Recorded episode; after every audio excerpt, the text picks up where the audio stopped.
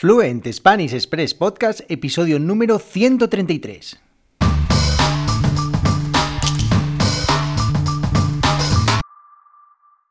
Muy buenos días, esto es Fluent Spanish Express Podcast, el programa, el podcast para aprender, para descubrir todo el español que no te enseñan los libros. Todos los días, de lunes a viernes, un nuevo episodio donde comparto contenidos con consejos, con recursos y recomendaciones para llevar vuestro español al siguiente nivel. Y hoy es jueves 9 de diciembre de 2021, episodio, como decía, número 133 de Fluent Spanish Express Podcast. Y hoy, como cada jueves, un episodio dedicado a mejorar, ampliar vuestro vocabulario en español. Pero antes, mi nombre es Diego Villanueva, profesor de español y director de la Academia Online de Español Fluent Spanish Express. Ya sabéis, www.fluentespanish.express, donde podéis encontrar contenidos para aprender y mejorar vuestra fluidez hablando español, con lecciones sobre la cultura española, las costumbres sociales, cómo vivimos, cómo pensamos, cómo actuamos los españoles y las expresiones que utilizamos los nativos. Y todo ello con vídeos, con audios, con textos y además actividades en todas y cada una de las lecciones. Y por si esto fuera poco, además acceso a una comunidad exclusiva exclusiva donde puedes compartir tus experiencias, donde puedes encontrar recursos y donde puedes conectar con otras personas con las que practicar escribiendo y practicar hablando. Bueno, ya vamos a entrar en materia en este episodio de hoy, episodio número 133, y vamos a hablar de extranjerismos. Vamos a hablar de 10 extranjerismos que utilizamos en España. Y es que si recordáis, hace un par de semanas os hablaba irónicamente de 10 profesiones que ya no existen en España para hablaros de palabras que, bueno, pues se utilizan comúnmente en el español, pero que se utilizan tal cual eh, se utilizan en inglés o en francés o en el idioma del que se tome el préstamo.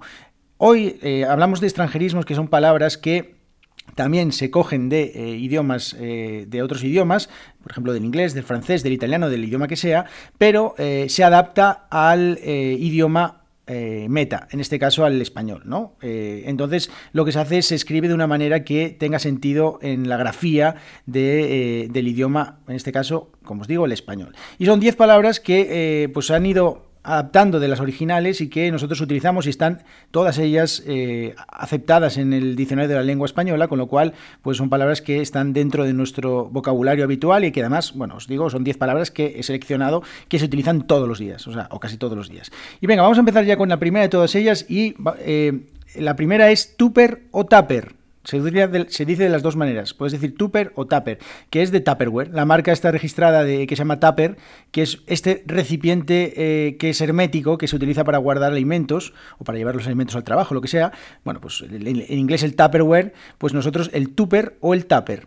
Y además escribe T-U con tilde P-E-R o T-A con tilde P-E-R. Tupper o Tupper. De las dos maneras se puede decir y las dos están totalmente aceptadas en el diccionario de la lengua española. Segunda palabra. Bueno, estas eran, esta era una, eran dos en una, pero bueno. Segunda palabra, el champú. El champú, que viene del inglés shampoo, ¿no? Eh, pues es eso que se utiliza, esa sustancia jabonosa que se utiliza para lavar el, pal, el pelo el cuero cabelludo, y nosotros pues lo, escribimos no es SH, sino CH, porque nosotros, bueno, pues ya sabéis que tenemos la, esta particularidad de la CH, pues champú y terminado en U con tilde, champú. Bien, otra palabra, la tercera, buffet. Buffet eh, viene del francés buffet, que es ese, bueno, pues esos locales o esas, mm, no sé cómo decirlo, eh, lugares donde hay mucha comida expuesta, alimentos tanto fríos como calientes que puedes ir, eh, que puedes ir cogiendo, ¿no? Un buffet todo gratis o bueno, pues estas cosas que, se utilizan en, sobre todo en los hoteles, ¿no? Y en este tipo de sitios. También hay restaurantes sobre que son tipo buffet. Pero nosotros esta palabra la hemos adaptado a buffet. Le quitamos una F y además le, eh, quitamos la T final y le ponemos una tilde y ponemos buffet. F, esto B, U, F, E. Bien. Cuarta palabra, otra más. Cúter. El cúter. El cúter del inglés cutter que es derivado del, verbo cortar, ¿no? To cut, pues es esa cuchilla que se utiliza para cortar papel, cartón, todo este tipo de materiales, se utiliza mucho en las manualidades de los niños, bueno, y todo. Y, es, eh, pues nosotros tenemos esta adaptación que es el cúter, C-U con tilde T-E-R, cúter. Bien, bueno, todas estas palabras las tenéis en las notas del programa, eh, tenéis el, el enlace en la descripción del episodio.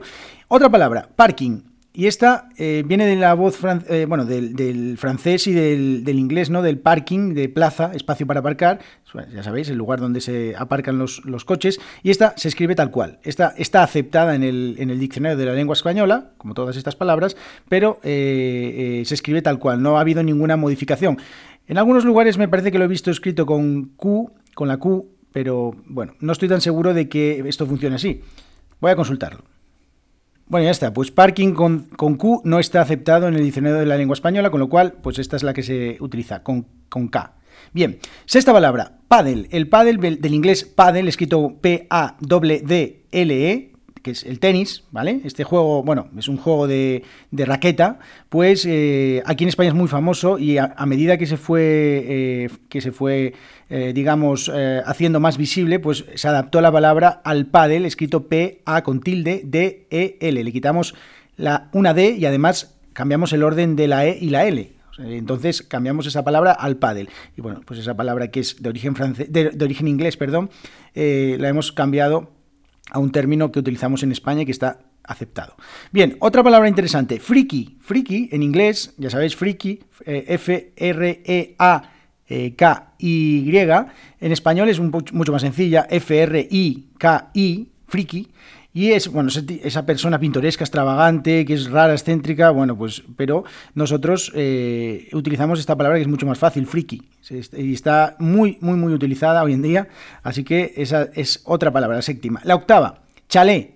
Chalet viene del francés chalet, que es este edificio que suele ser de una o dos plantas, que es típica casa vivienda unifamiliar que tiene un jardín, bueno, pues estas casas sobre todo de las, de las, de las afueras de las ciudades, ¿no?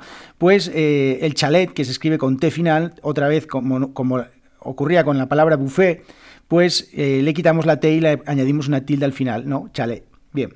Otra igual, mira, la novena, carné del francés carnet, que es este el documento, ¿no? Nuestro documento de identidad, eh, que generalmente pues, es una tarjeta, ¿no? Pues eso, el carnet eh, pues es la, esta, este extranjerismo que utilizamos eh, quitándole de nuevo la T al final y añadiendo una tilde a la E, carnet. Cuidado con este error común que es muchas personas piensan que es carnet de banco, ¿no? Eh, o, carta del banco, es muy, un error muy común. no, en los bancos tarjeta, tarjeta bancaria, tarjeta de crédito, tarjeta de débito o lo que sea. Bien. Y última y décima palabra, esta también muy famosa, tweet. Vale, en inglés T-W-E-E-T, tweet.